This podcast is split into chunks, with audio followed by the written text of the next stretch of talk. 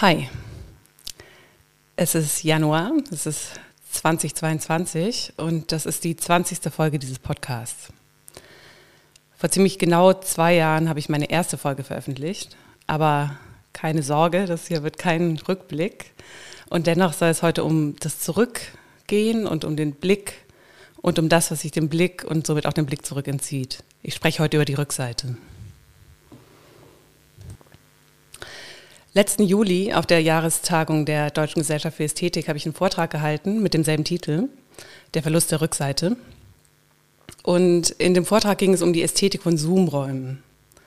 Und wenn ich Zoom sage, dann meine ich alle Formate, die ähnlich funktionieren. Also alle digitalen Räume, in denen die Teilnehmer und Teilnehmerinnen eines Meetings als Bilder auf dem Bildschirm aller dargestellt sind äh, und inklusive dem eigenen Bild. Also es kann Webex sein oder Jitsi oder was auch immer es so gibt. Im Rückblick will ich ein paar der Gedanken wieder aufnehmen und ähm, neue einflechten. Denn die Bewegung zurück ist auch immer eine Bewegung nach vorne. Es ist mir schlimmerweise, könnte man sagen, noch nie gelungen, denselben Vortrag zweimal zu halten. Schlimmerweise deswegen, weil, äh, weil es manchmal ja ganz schön wäre, wenn man einfach so einen äh, Vortrag in der Schublade hat und dann rausziehen kann. Aber immer wenn ich das versucht habe, hat es nicht geklappt, denn gedanklich bin ich immer schon woanders. Und ich will nicht unbedingt sagen weiter, dazu schätze ich die Schleifen und dann auch die Rückwärtsschleifen, die die Gedanken so ziehen, zu sehr, aber eben woanders. Und das, was ich schon mal gedacht habe, verändert sich ähm, rückwirkend durch immer durch das Neue, das hinzugekommen ist. Also das, was ich lese, gesehen habe, mir angeschaut habe, es verändert sich einfach. Und im Grunde ist das ja auch, wie Erinnerung funktioniert. In der freudschen Psychoanalyse gibt es dafür den Begriff der Nachträglichkeit. Damit ist gemeint, dass vergangene Erlebnisse durch das Erinnern psychisch umgearbeitet werden, womit sich das Sinngefüge ändert. Also früheren Ereignissen und Erlebnissen wird in der Gegenwart durch die Erinnerung eine neue Bedeutung zugeschrieben. Denn wenn wir uns erinnern, sind wir nicht mehr die gleiche Person. Also Erinnern ist immer eine Rückwärtsbewegung in der Zeit, die gewissermaßen der Vorwärtsbewegung der Geschehnisse gegenläufig ist. Es soll einfach heißen, Bedeutung ist nicht fix, sondern verändert sich und zwar ständig um eine Computermetapher des menschlichen Geistes zu bemühen. Man könnte sagen, indem man eine Erinnerung aufruft, wird sie quasi in der Gegenwart aktualisiert und dann als neue Version wieder abgespeichert. Und die Originalerinnerung wird dadurch überschrieben. Ich bin eigentlich sehr, ich bin eigentlich sehr vorsichtig, wenn der Computer als Metapher für den menschlichen Geist bemüht wird. Denn was schnell passiert, ist, dass der Ursprung einer Metapher in Vergessenheit gerät und die Metapher mit dem, was sie eigentlich nur veranschaulichen sollte, verwechselt wird. Was zum Beispiel in Vergessenheit geraten ist, ist, dass ursprünglich nicht der Computer als Metapher für menschliches Denken diente, sondern andersrum. Also dass das menschliche Denken mit der Metapher eines Regelkatalogs beschrieben wurde, um, um es zu vereinfachen, händelbar zu machen. Alan Turing schreibt in seinem berühmten Paper Computer, äh, Computing Machinery and Intelligence aus dem Jahr 1950, das ist der Text, in dem er den als Turing-Test berühmt gewordenen Test beschreibt, der auch heute noch als Hürde gilt, ähm, die ein Computer nehmen muss, um als intelligent zu gelten. Also Alan Turing schreibt in diesem Paper, dass um Computer so zu programmieren, dass sie menschliches Denken imitieren, man so tun solle, als ob auch Menschen sich denkend auf einen Regelkatalog beziehen dass also auch Menschen jede Handlung anhand äh, dieses Katalogs herleiten bzw. errechnen. Turing schlägt das vor, weil er nach einem Weg sucht, das menschliche Denken so zu vereinfachen, dass es in eine Sprache übersetzt werden kann, die ein Computer versteht, also in ein Programm. So funktioniert der Mensch aber nicht. Und ähm, denn es würde ja bedeuten, dass wir jedes Mal errechnen, dass zum Beispiel 1 und 1 2 ergibt oder dass ich jedes, äh, dass ich jedes Mal mein Alter zu meinem Geburtsjahr addiere, um herauszufinden, welches Jahr wir gerade haben. Und das äh, ist natürlich nicht so sagt auch Turing, Menschen errechnen nicht, sie erinnern sich. Der Regelkatalog, so Turing wörtlich, sei also eine convenient fiction, eine bequeme, äh, eine bequeme Fiktion, die einen Zusammenhang vereinfachen soll, eine Metapher. Das ist aber über die Jahre in Vergessenheit geraten. Lange ging der ganze Diskurs um künstliche Intelligenz davon aus, dass das menschliche Gehirn funktioniert wie ein Computer, dass es rechnet. Erst durch diese Umwandlung der ursprünglichen Metapher und ihrer Verfestigung konnte deshalb überhaupt die Fantasie entstehen, man könne menschliches Denken aus dem Körper befreien und dann im nächsten Schritt auf einen anderen Datenträger spielen. Aber ich schweife ab. Eigentlich will ich ja über die Rückseite sprechen. Aber in der Abschweifung und in der Nachträglichkeit, die beide für das Denken, zumindest für die Art, wie ich denke, so wichtig sind, liegt eben immer auch eine Rückwendung, die vielleicht nicht unwichtig ist für meine Überlegung zur Rückseite. Auf jeden Fall ist ein Vortrag oder ein Text, zumindest in meinem Verständnis, immer nur eine Momentaufnahme, ohne den Anspruch auf eine absolute Aussage. Was natürlich nicht bedeutet, dass das Gesagte nicht mehr gilt oder zufällig ist, aber es ist eben auch nicht absolut gültig und darum soll es heute unter anderem auch gehen. Also, zurück zum Verlust der Rückseite. Was ich heute hier vorstelle, ist in gewisser Weise kein Argument, sondern ein Lament. Dabei geht es mir nicht darum zu behaupten, dass früher alles irgendwie besser gewesen ist oder authentischer, echter, was ja oft äh, passiert, wenn über neue Technologien diskutiert wird. Diese Art des äh, kulturpessimistischen Gejammers finde ich ziemlich unproduktiv und irgendwie auch ignorant. Aber das Lament als Format interessiert mich. Und zwar, weil es ein Format ist, das einen Verlust benennt. Und lange war das Lament, also das Trauerlied, das Klagelied, für Frauen eine der wenigen Möglichkeiten, ihre Stimme zu erheben, öffentlich. Es ging also nicht nur um Trauer und darum, Trauer auszudrücken, sondern um Klage und manchmal auch um öffentliche Anklage oder darum, Widerstand zu leisten in der öffentlichen Anklage. Es ging darum, die, die Wunden zum Beispiel einer Ungerechtigkeit offen zu halten Vielleicht ist es für uns heute gar nicht mehr so nachvollziehbar, aber Frauen durften früher nicht mal vor Gericht aussagen.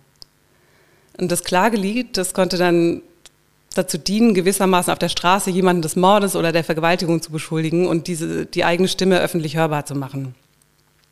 Ähm, es gibt ein tolles Buch, Revenge and Gender, und in der Einführung schreibt Liesel Dawson, die das Buch auch mit herausgegeben hat, jetzt kommt ein Zitat, Lamentation keeps the past alive, resisting the process whereby pain fades. Und weiter. Lamentation keeps the wounds green, which otherwise would heal and do well. Wounds that are social, familial and political, as well as personal and psychic. Ein Lament also. Ein Trauerlied, das versucht, eine Wunde offen zu halten. In meinem Fall angestoßen von einer eigentlich ziemlich trivialen Beobachtung nämlich der Beobachtung, dass wir ähm, seit äh, einem Großteil der Konferenzen und Seminare und Diskussionen, seit all das in digitalen Meetingrooms ähm, stattfindet, dass wir seitdem, also seit ungefähr vorletztem Jahr, voneinander nur noch die Vorderseiten sehen. Hans Blumenberg schreibt an einer Stelle, Hintergedanken passieren in Hinterköpfen. Und ich frage mich, was mit all den Hintergedanken eigentlich passiert, wenn wir auf Zoom mit den Rückseiten auch die Hinterköpfe aus dem Blickfeld verschwinden. Also was passiert mit all den Hintergedanken? Man kann den Begriff ruhig mal wörtlich nehmen, also den Gedanken hinter den Gedanken, dem, was sich vielleicht noch nicht einmal als Gedanke artikuliert hat. Bereits jetzt wird wahrscheinlich deutlich, dass ich mit der Rückseite mehr meine, als nur die tatsächlich den Blick entzogenen Körperteile. Dass es mir um etwas Unergründliches oder Unbenanntes geht, für das die Rückseite nur als Metapher dient. Eine Metapher für das, was sich unserem Zugriff entzieht. The Dark Side of the Moon, vielleicht.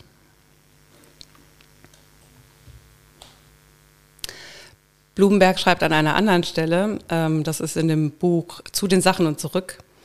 Ähm, der Titel ist eine Anspielung auf den phänomenologischen Schlachthof Zurück zu den Dingen. Dort jedenfalls schreibt äh, Blumenberg, dass der triviale Satz, dass die Dinge Vorderseiten und Rückseiten haben, die Bedingung sei für Intersubjektivität. Okay, was ist damit gemeint? Ähm, noch bevor wir uns gegenseitig der Welt in der Sprache versichern, Blumenberg nennt das die Intersubjektivität in die Idyllen des Dialogs überführen. Noch bevor wir darüber sprechen, können wir davon ausgehen, dass ein anderer oder eine andere natürlich sieht, was mir verborgen bleibt, nämlich die Rückseiten der Dinge. Damit wird Intersubjektivität auf einer fundamentalen Ebene zur Bedingung für Wissen, das wir selber nicht überprüft haben. Konjekturales Wissen. Konjunktur ist ein Begriff, der in der Mathematik, der Philosophie, aber auch in der Literaturwissenschaft ziemlich wichtig ist. Und die Konjunktur bezeichnet, dass man trotz mangelnder Evidenz eine Vermutung aufstellt, also vermutetes Wissen. Das klingt erstmal irgendwie gewagt und irgendwie auch unsauber und unwissenschaftlich, aber ohne konjekturales Wissen wären wir aufgeschmissen. Also ich kann ja nur vermuten, dass die Dinge Rückseiten haben, wenn ich sie gerade nicht sehe. Wenn Blumenbergs Aussage, dass die Dinge Vorderseiten und Rückseiten haben, die Bedingung für Intersubjektivität ist, dann gilt es natürlich und vor allem auch andersrum. Also weil ich weiß, dass die mir verborgenen Rückseiten, also die Dinge, die sich meinem Blick entziehen, prinzipiell von jemand anderem gesehen werden können, kann ich mir ihrer sicher sein. Der Blick der anderen macht es also erst möglich, dass wir mehr wissen, mehr wissen können, als uns in unserer unmittelbaren Erfahrung ge äh, gegeben ist. Paradoxerweise hängt unser Verständnis von Objektivität, also dem unabhängigen Standpunkt, also daran, dass ich von meinem subjektiven Standpunkt auf den des anderen schließen kann.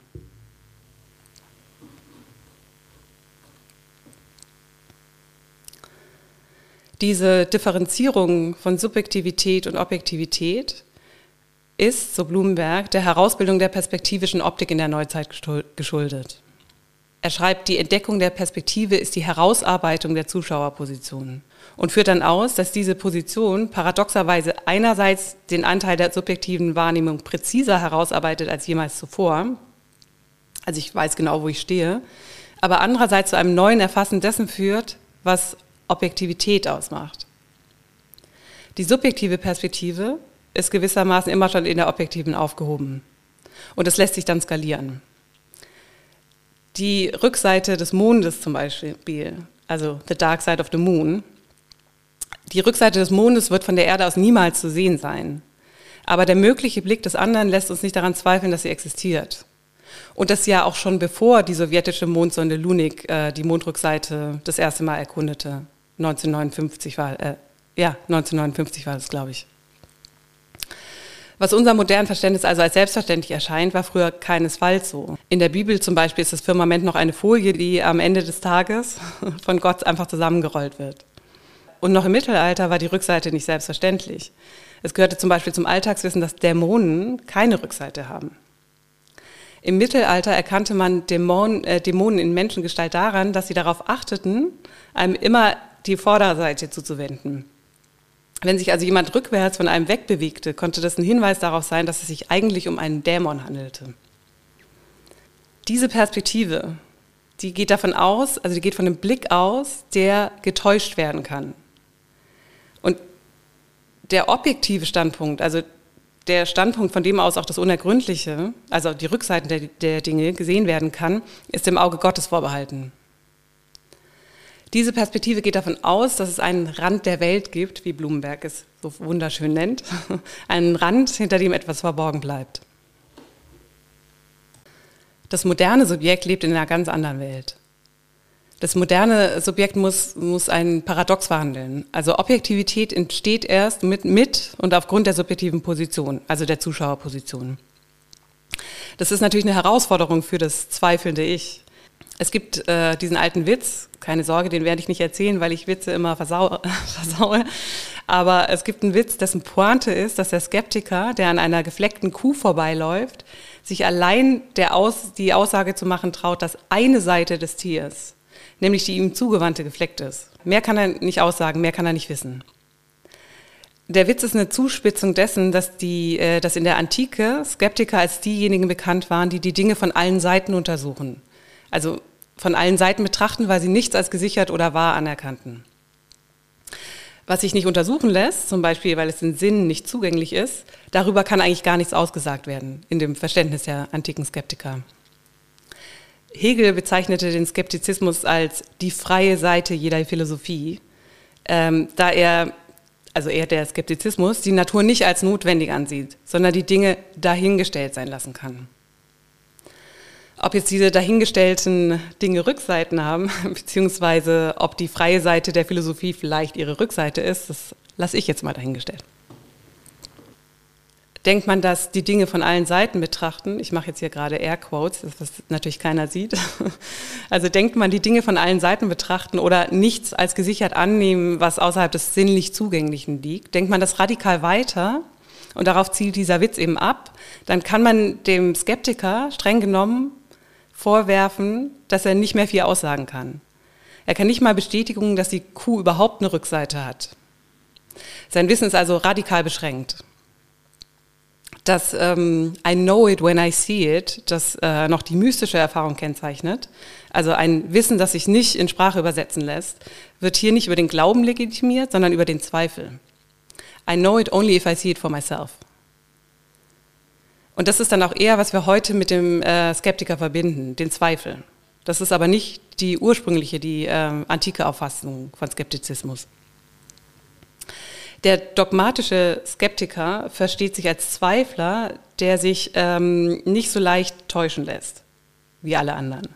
Das bedeutet allerdings, dass entgegen seines Selbstverständnisses als zweifelndes Subjekt der dogmatische Skeptiker eigentlich noch nicht in der Moderne angekommen ist.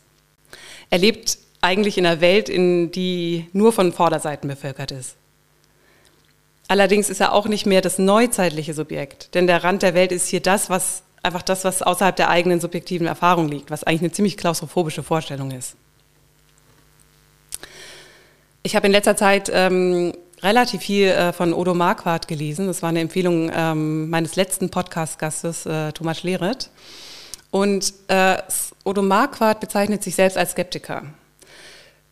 Und deswegen wird diese Definition von Skeptizismus, die ich gerade mit diesem Witz veranschaulicht habe, das wäre für Odo Marquardt eigentlich eine ziemlich flache Definition davon, was Skeptizismus ist.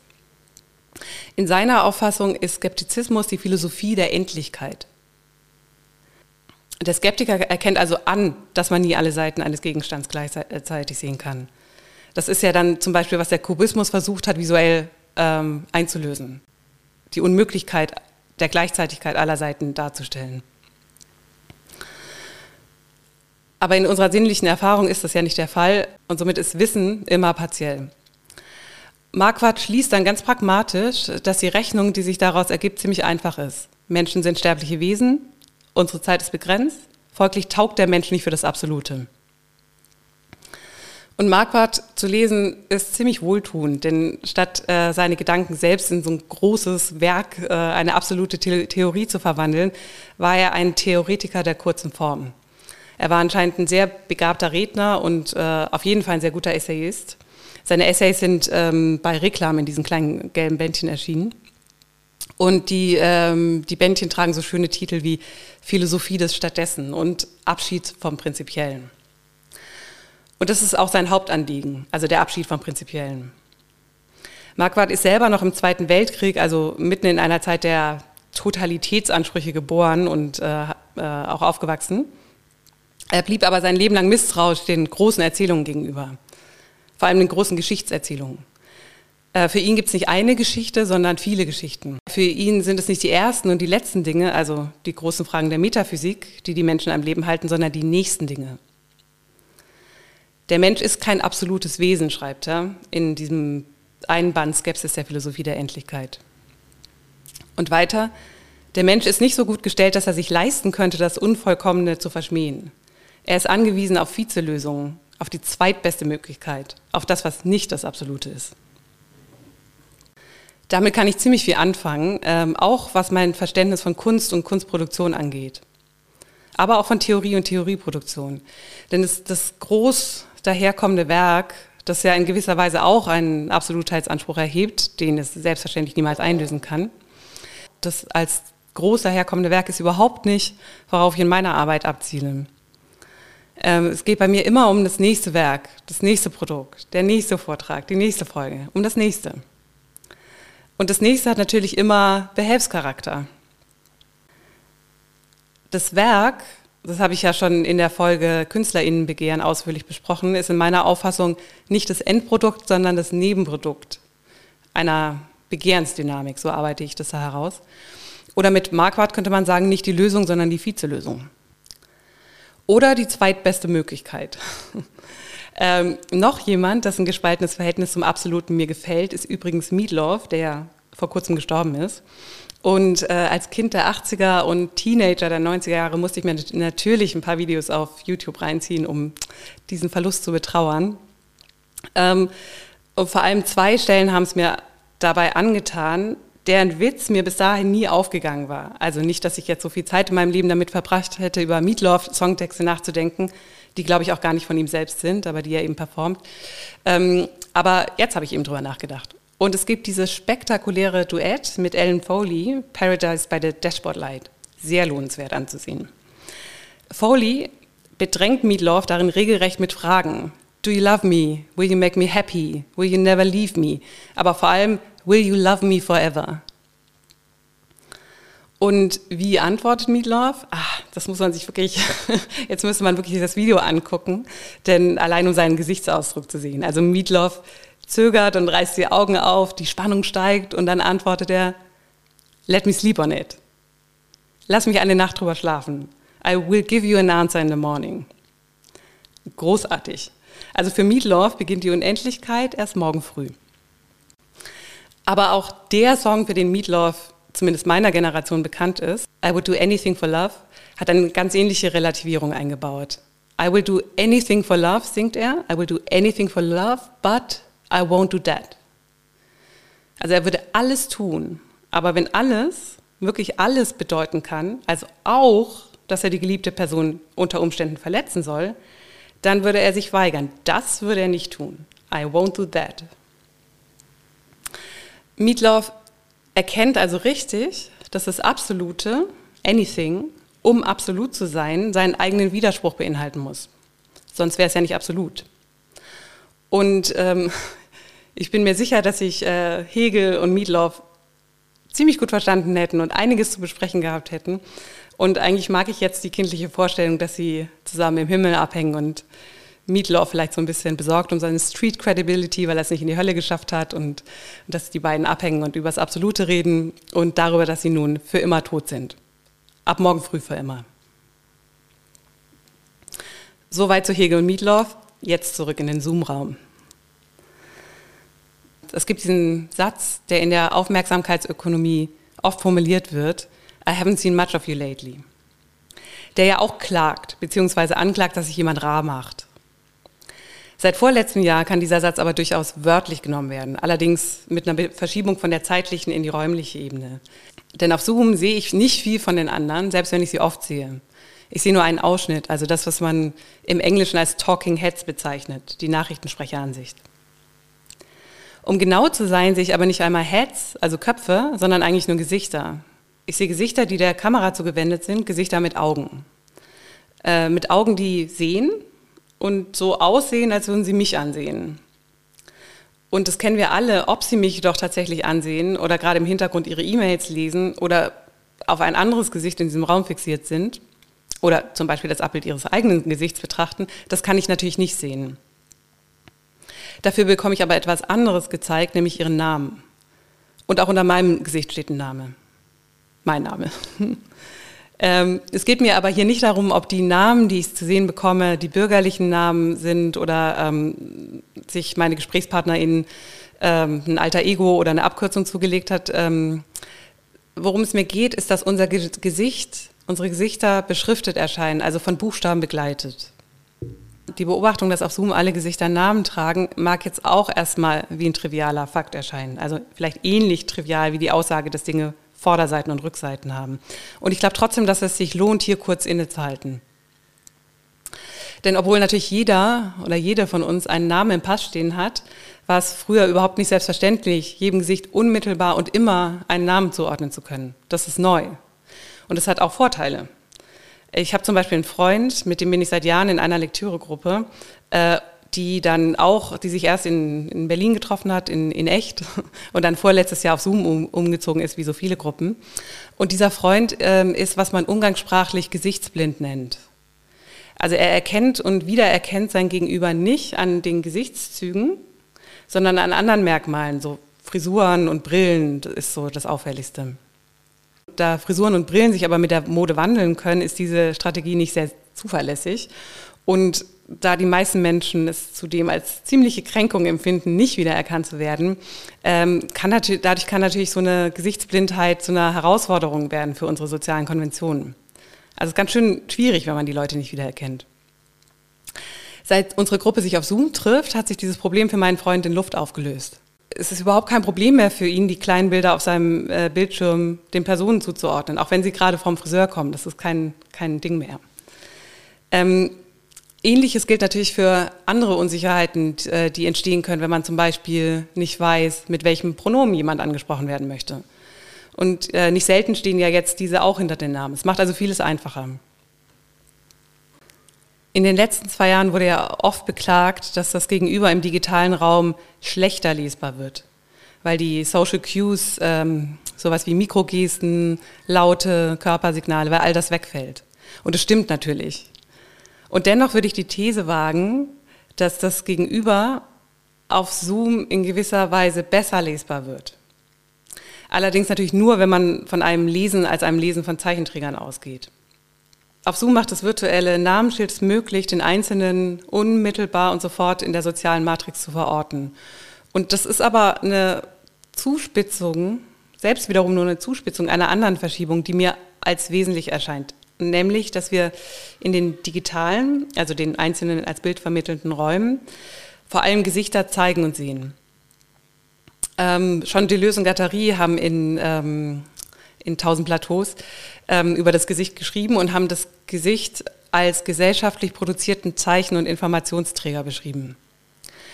Das Gesicht ist ihrer Ansicht nach körperlos. Es ist nicht mal, es ist nicht mal Teil des Kopfes. Das Gesicht ist für sie eine auf den Kopf projizierte, signifikante Zeichenanordnung, die über Differenz lesbar wird. Dieses körperlose Gesicht von der Lösung Gattari, und es erscheint mir wichtig, hat von vornherein keine Rückseite, weil es ja auch nicht Teil des Kopfes ist. Also dort, wo wir den anderen über sein Gesicht, das heißt als Zeichenträger einer gesellschaftlichen Ordnung lesen, da war die Rückseite eigentlich immer schon verloren. Oder es hat sie eben nie gegeben. Jedenfalls ist die Rückseite des Gesichts nicht der Hinterkopf. Das Gesicht im Sinne von Deleuze und Guattari hat also keine Hintergedanken, hat, hat sie nie gehabt. Okay, ich habe gerade vielleicht etwas spitzfindig behauptet, dass das Gegenüber auf Zoom nicht schlechter, sondern besser lesbar wird. Entgegen all dessen, was uns mit der Präsenz verloren geht. Aber was ich da sage, das zeigt wahrscheinlich vor allem eins, nämlich das, was wir meinen, wenn wir das Wort lesen auf eine Person oder eine Situation anwenden. Im Englischen sagt man ja so schön to read the room, ähm, dass das, was wir mit dem Wort lesen meinen, eigentlich kein Lesen ist, sondern wir begegnen einer Person oder erleben einen Raum inklusive des Bedeutungsüberschusses, der nicht im Wort aufgeht. In seinem Buch Die Lesbarkeit der Welt untersucht Blumenberg, wieso die Metaphorik des Buches, ähm, zum Beispiel das Buch des Lebens, das Buch der Natur, warum diese Metaphorik in der jüdisch-christlichen Tradition so dominant ist, und zwar bis heute. Ähm, also warum wir die Erfahrbarkeit von Welt mit der Metapher des Lesens beschreiben oder der Lesbarkeit. Etwas lesen bedeutet, dass wir etwas nicht direkt erfahren, sondern dass sich zwischen uns und die Welt Zeichen schieben. Die Welt ist uns also über eine Repräsentation ihrer selbst zugänglich. Doch Worte decken nie alles ab. Also es bleibt bei Worten bleibt immer irgendwas zurück, das nicht in die Worte gefasst werden kann, etwas Unbestimmtes, Unsagbares. Lesen bedeutet aber auch, dass der Text auch anders gelesen werden kann. Lesen macht Raum für Auslegung. Das bedeutet nicht, dass Erfahrung völlig unbestimmt, also völlig random ist, aber sie lässt sich eben auch nicht auf ihre kausalen Zusammenhänge runterbrechen. Also wenn ich sage, I read the room, dann meine ich, dass ich mehr wahrnehme als das Offensichtliche. Mehr zum Beispiel als, wer befindet sich alles im Raum, was weiß ich über die Person. Und trotzdem kann ich dieses Mehr meist nicht recht erklären.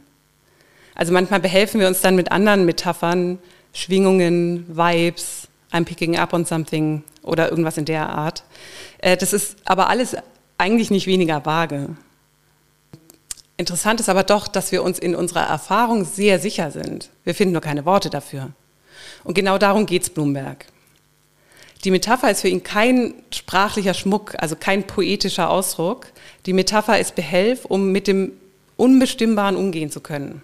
Die Metapher hat Reparaturfunktion. Dort, wo ein Bruch in der Kontinuität unserer Erfahrung entsteht. Und damit vielleicht ein Unbehagen, weil etwas aus der Reihe tanzt, ich etwas nicht verstehe. Also dort, wo ein solcher Bruch entsteht, behelfen wir uns mit einem Begriff aus einem anderen Kontext. Die Metaphorik der Lesbarkeit ist für Blumenberg paradigmatisch, um diese Unbestimmtheit, äh, diese Unbestimmbarkeit zu fassen. Wir lesen wohl wissend, dass das Wort nicht die Sache selbst ist. Bei Lacan heißt das Gleiche, das Symbol ist Mord am Ding. Womit er meint, also Lacan, dass sobald wir etwas benennen, die Sache hinter dem Wort zurücktritt und uns damit gewissermaßen abhanden kommt. Das Wort, beziehungsweise das Erlernen der Sprache ist für Lacan des, deshalb auch ähm, immer eine Spaltung, eine Spaltung des Subjekts. Für Lacan sind wir alle von der Sprache gezeichnet, gespalten. Ähm, und hier entsteht auch der berühmte Mangel, ähm, den Lacan theoretisiert hat. Ein Mangel, ein Verlust, etwas, das verloren geht. Diese Verletzung kann man beklagen, aber man kann sie nicht beheben. Auch hier bleibt immer eine Wunde, eine Wunde, die von der Sprache verursacht wird und die dann auch von der Sprache immer, wenn wir sprechen, offen gehalten wird. Wenn Liesel Dawson also davon spricht, dass das Lament eine Wunde offen hält, dann beschreibt sie etwas, das Sprache eigentlich ohnehin macht. Die bestimmte Unbestimmbarkeit der Erfahrung von Welt, wie Bloomberg es nennt und die, er sich, äh, die sich dann für ihn in der Metaphorik der Lesbarkeit ausdrückt, diese bestimmte Unbestimmbarkeit der Erfahrung von Welt ist genau diese Wunde. Sprache verursacht eine Verletzung und hält sie offen, doch ist sie auch das Mittel, mit dem wir versuchen, die Brüche der Erfahrung zu reparieren. Und zwar mit Metaphern. Mit der Metapher zum Beispiel der Welt als Buch, die es zu entziffern gilt, oder der Metapher des Computers für das Gehirn, also das Gehirn, das rechnet, all sowas. Ich wollte eigentlich noch eine zweite Überlegung anschließen. Diese Überlegung baut wieder auf einer trivialen Beobachtung auf, die wir alle auf Zoom gemacht haben. Wir werden unfassbar müde. Wir werden müde, wir schweifen ab, die Gesichter verschwimmen vor unseren Augen und all das ausgerechnet unter dem Blick der Kamera. Also man kann uns dabei zugucken, wie wir müde werden. Und dieses Blick sind wir uns natürlich bewusst und dann reißen wir die Augen auf, pressen die Kiefer zusammen, unterdrücken Gähnen, zwicken uns in die Oberschenkel. Das haben wir alles erlebt und gesehen. Ich erzähle hier niemandem was Neues. Nicht nur kennen wir alle aus unserer eigenen Erfahrung das Phänomen, es ist auch ausführlich besprochen und natürlich benannt worden wir haben jetzt einen Namen dafür, wir leiden alle unter Zoom-Fatigue. Ich habe dazu meine eigene Theorie, denn ich glaube, dass diese Müdigkeit mit der Trennung von Auge und Blick zu tun hat. Denn das ist nicht das Gleiche, Auge und Blick. Die Frontalansichten der Talking Heads, oder jetzt könnten wir vielleicht eher sagen Talking Faces mit der Gatterie, also die Frontalansichten haben zwar Augen, doch ihr Blick ist über die Kamera vermittelt. Das ist natürlich alles eigentlich nicht wirklich neu. Also Videochat gibt es ja auch nicht erst seit vorletztem Jahr, auch wenn manchmal so getan wird. Und trotzdem hat sich natürlich was verändert. Denn die Kamera dient nicht mehr alleine der technologischen Vermittlung von Blicken zwischen zwei Gesprächspartnern, sondern heute begegnen wir ganzen Bildergalerien von Gesichtern. Äh, das ist eine Vervielfachung, die es unmöglich macht zu sagen, welches dieser vielen Augenpaare mich gerade anblickt. Die Trennung von Auge und Blick, also dass ich Augen sehe, aber keine Blicke, äh, wird also zur alltäglichen Erfahrung. Und damit einhergeht eine Verschiebung der Perspektive. Eine Verschiebung, die das Verhältnis der vorhin angesprochenen Verschränkung von Subjektivität und Objektivität unmittelbar betrifft, wie ich glaube. Ich komme gleich nochmal äh, darauf zurück, was ich damit meine. Die körperliche Reaktion der Müdigkeit, die Zoom-Fatigue, das ist meine These, lässt sich auf diese Trennung von Auge und Blick zurückführen. Und, wie ich meine, entwicklungspsychologisch erklären. Und zwar mit dem Still-Face-Experiment. Das ist ein Experiment, äh, wofür der Psychologe Edward Tronick bekannt geworden ist. Ähm, ein Experiment, das er in den 1970er und 1980er Jahren durchführte. Und zwar in dem Rahmen einer Reihe von Experimenten zur Mutter-Kind-Bindung. In, diesen, ähm, in diesem bestimmten Experiment äh, bat er die Mütter von ungefähr zweijährigen Kindern, die Kommunikation, also die liebevolle Kommunikation von Angesicht zu Angesicht zwischen Mutter und Kind, für eine kurze Dauer zu unterbrechen und ihren Kindern absichtlich ein reaktionsloses, versteinertes Gesicht entgegenzuhalten. Tronic beobachtete Folgendes. Das Kind sucht den erkennenden Blick der Mutter findet aber nur deren ausdruckslose Augen. Und zunächst versucht es, die Aufmerksamkeit der Mutter auf sich zu ziehen. Äh, durch Geräusche, Grimassen, äh, versucht sozusagen alles, um diesen Blick zurückzukriegen. Und wenn das aber nicht funktioniert, dann verfällt das Kind in Apathie. Und ich glaube, dass auf Zoom was ganz Ähnliches passiert. Also wir begegnen ebenfalls keinen Blicken, zumindest kein Blicken, der, derer wir uns sicher sein können, sondern blicklosen Augen. Blicklosen Augen unbewegter Gesichter. Und das könnte die Erklärung dafür sein, warum uns diese mysteriöse Müdigkeit befällt, die dann eigentlich äh, eine Art Apathie wäre. Also wir suchen den Blick des anderen, doch was wir finden, sind Namen und Gesichter mit Augen. Und die sind ausdruckslos. Es bleibt also zu fragen, ob die in der Kindheit erlernte vorsprachliche Kommunikation gewissermaßen in digitalen Räumen suspendiert, beziehungsweise von der Lesbarkeit von Gesichtern und Namen überschrieben wird. Okay, ich hatte eben bereits gesagt, dass das Videochat-Format nichts Neues ist. Und angeschlossen, dass ich der Meinung bin, dass sich im letzten Jahr trotzdem eine Perspektivverschiebung äh, ereignet hat. Dass also die Technologie, die wir nutzen, Rückwirkungen hat auf unsere Wahrnehmung von und unseren Zugriff auf Welt. Dann hätte die Trennung von Auge und Blick, die ich mit Hilfe des Still-Face-Experiments ja, psychologisch zu fassen versucht habe, eben auch erkenntnistheoretische Rückwirkungen. Wenn die perspektivische Optik der Neuzeit ein Stück Differenzierung von Subjektivität und Objektivität ist, so spricht Blumenberg ja darüber, dann stellt sich die Frage, was die perspektivische Ausrichtung der Frontalansichten, was diese Ausrichtung mit der Differenzierung von Subjektivität und Objektivität anstellt. Ich hatte ja vorhin dargestellt, dass laut Blumenberg die subjektive Perspektive immer schon in der objektiven aufgehoben ist. Also dass der objektive Blick auf die Welt, zum Beispiel die triviale Feststellung, dass Dinge Vorderseiten und Rückseiten haben, den Blick des anderen braucht. In den digitalen Konferenzräumen wird diese Zuspitzung der subjektiven Position bei gleichzeitiger Differenzierung von Subjektivität und Objektivität ästhetisch erfahrbar. Denn wenn der Zuschauer oder die Zuschauerin sich selbst als ein Bild unter vielen sieht, also quasi die Beobachterin sich selbst beobachtet, dann geraten Ich-Bild und Bild-Ich, also das Bild, das ich von mir habe und das Bild, das ich von mir sehe, in einen Konflikt. Wenn ich mich so sehe, wie die anderen mich sehen, und zwar ganz konkret als Bild, als Bild auf meinem Bildschirm, dann werde ich mir selbst fremd, denn ich kenne mein Bild ja in erster Linie aus dem Spiegel. Das kann total unangenehm sein. Ähnlich unangenehm wie zum Beispiel ähm, die eigene Stimme auf einer Aufnahme zu hören. Also ein Teil meiner selbst, meine Stimme, mein Bild erreicht mich von außen wie das einer oder eines Fremden. Das ist jetzt aber nicht, was wir auf Zoom sehen. Auf Zoom, auf dem Bildschirm sehen wir nicht, wie die anderen uns sehen. Die Technologie löst dieses Problem der Fremdheit, das ich gerade beschrieben habe, mit einem simplen Trick. Das Bild, das wir von uns selbst auf dem Bildschirm sehen, das wird uns gespiegelt angezeigt. Das fällt den meisten gar nicht auf, weil das so intuitiv ist. Ähm, die subjektive Zuschauerposition auf uns selbst, also unsere Zuschauerposition auf unser Spiegelbild, bleibt uns also erhalten.